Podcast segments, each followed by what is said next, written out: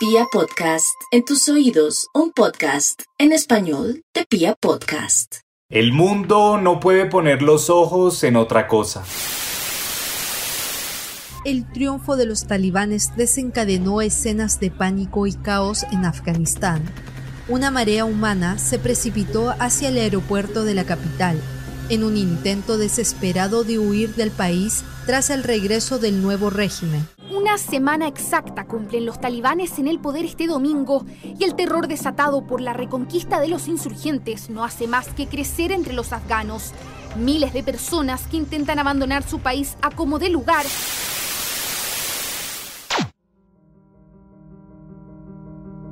Así es.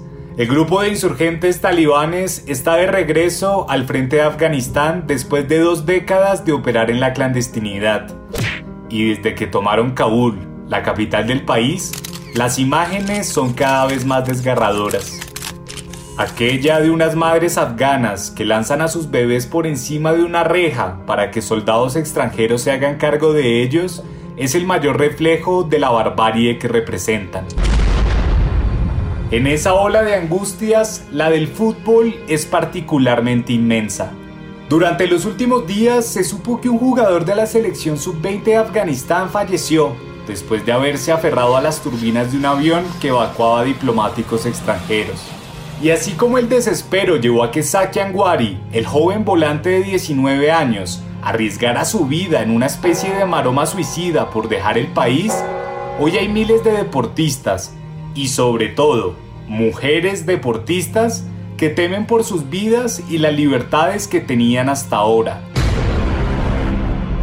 Por eso, en el episodio de hoy contamos la odisea que tienen que vivir las apasionadas por el deporte en un país en el que ahora tienen prohibido practicarlo y verlo. Con ustedes, el partido de sus vidas. Bienvenidos.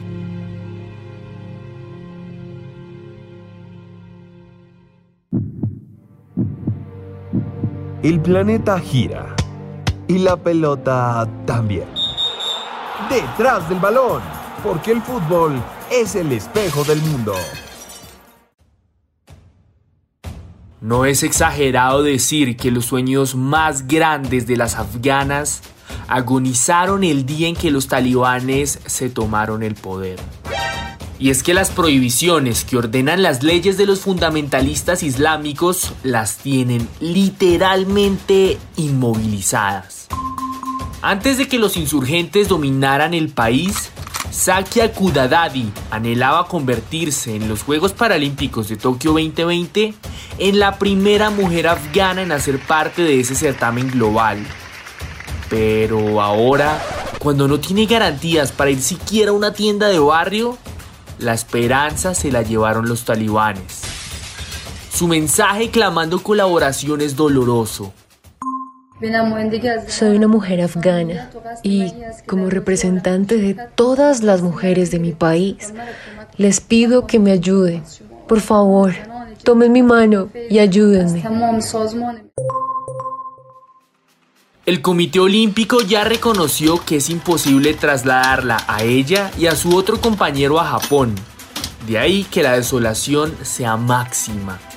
En últimas, como dijo el representante de la delegación afgana, Arian Sadiki, este momento pasará a la historia porque el mundo simplemente veía las noticias, pero no ayudó a los atletas paralímpicos de Afganistán.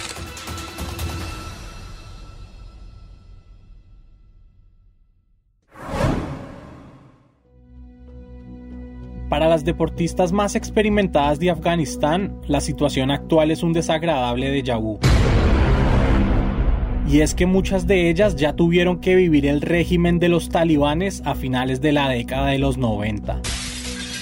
Khalida Popal, la primera capitana de la selección femenina de ese país, una mujer de escasos 34 años, es el mejor retrato de la opresión que han vivido las mujeres en suelo afgano cuando mandan los insurgentes. De pequeña, su gusto por el fútbol le acarreó matoneo de hombres y niños acostumbrados al ultraconservadurismo de las leyes islámicas. De adolescente, su determinación y la caída de los talibanes permitieron que liderara el primer equipo femenino nacional, pero en cuestión de meses, su épica se vio afectada porque el presidente de la Federación de Fútbol tenía una habitación secreta en la que abusaba sexualmente de muchas de sus compañeras. Acostumbrada a plantar su voz, Popal no tuvo más que pedir asilo fuera de su país y desde hace más de seis años vive en Dinamarca. Aunque ya se retiró como futbolista, su lucha sigue en firme. No en vano fundó Girl Power, una fundación en la que trabaja en pro de la igualdad. Con la crisis que está ocurriendo, es imposible que hoy ella no se sienta decepcionada. Después de pelear durante años contra el modelo de sociedad de los talibanes, sus compañeras no pueden respirar tranquilas. Entre lágrimas, esto declaró a CNN. Hemos hecho todo lo posible para formar parte del crecimiento y el progreso para representar también la nueva imagen de Afganistán, de la mujer fuerte de Afganistán. Pero ahora el mundo nos ha olvidado.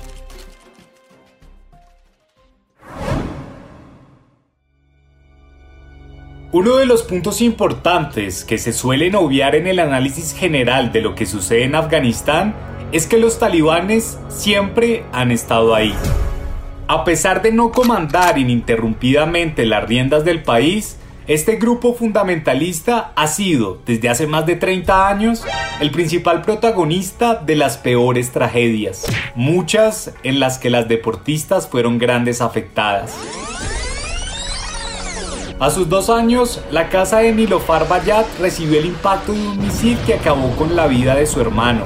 A ella, que no llegaba a los 100 centímetros de estatura, el bombardeo le estropeó su médula espinal. Desde entonces se mueve gracias a una silla de ruedas. Pero ser víctima del sinsentido de la violencia no le impidió cumplir su sueño de ser basquetbolista. Hoy es la capitana de la selección de baloncesto de su país y, contrario a la mayoría, logró ser evacuada en el momento en que los talibanes se tomaron el gobierno. Apenas sitiaron la ciudad de Kabul, la deportista le escribió a un periodista extranjero que la había entrevistado años atrás. No puedo salir y sé que no estoy segura aquí. Los talibanes me matarán. No les gustan las mujeres como yo. Tengo miedo porque hasta hace 20 años ellos gobernaban Afganistán y fue entonces cuando me hirieron y quedé en silla de ruedas. Antonio Pampliega, como se llama el reportero que contactó, fue el encargado de dar a conocer su caso con las autoridades españolas. Y aunque todo indicaba que ella iría a parar al país ibérico, el control talibán de un sector del aeropuerto de Kabul le impidió llegar a una aeronave española. Su destino fue un avión alemán y tras horas de incertidumbre ya está salvo en Frankfurt. Actualmente Nilo Bayat tiene sobre la mesa la propuesta de un equipo de baloncesto de Bilbao que se ofreció a costear toda su manutención. Independientemente de a dónde vaya, lo único seguro es que la mejor medalla ya la tiene puesta, haber sobrevivido a la barbarie.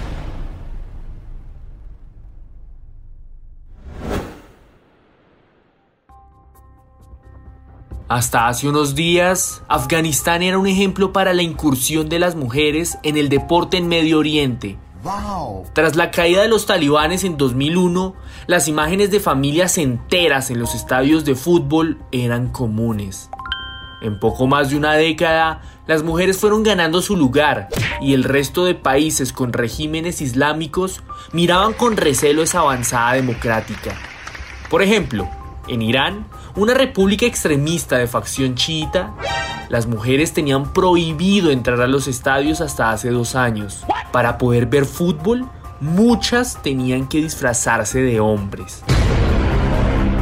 En un caso que generó preocupación a nivel global en 2019, una joven de 29 años decidió prenderse fuego como protesta por haber sido detenida por ir a un partido de fútbol y lastimosamente falleció. Su recuerdo ha puesto sobre la mesa las indignantes escenas que ocurrían en Afganistán cuando reinaban los talibanes. En ese entonces, se dice que a lo largo de los entretiempos de los partidos, los insurgentes realizaban ejecuciones públicas en los estadios. Hoy, con su regreso, ojalá que ese salvajismo no se vuelva a repetir.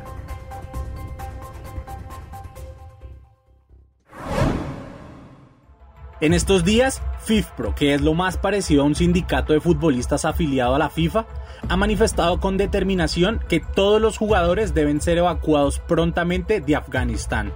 Durante mucho tiempo, las autoridades deportivas del mundo han intentado promover el rechazo a los países gobernados por regímenes islamistas, aconsejando que nadie juegue allá. Sin embargo, esa medida ha resultado ínfima porque ¿cómo imponer sanciones a algo que los fundamentalistas no contemplan como parte de su mundo? Los invitamos entonces a que nos sigan y nos cuenten en arroba balón detrás en Instagram y arroba balón raya al piso detrás en Twitter. ¿Qué creen que podría hacer la FIFA para que el fútbol aporte una posible salida de la crisis en Afganistán? En ocho días, un nuevo capítulo de Detrás del Balón. El trasfondo del fútbol en un solo podcast.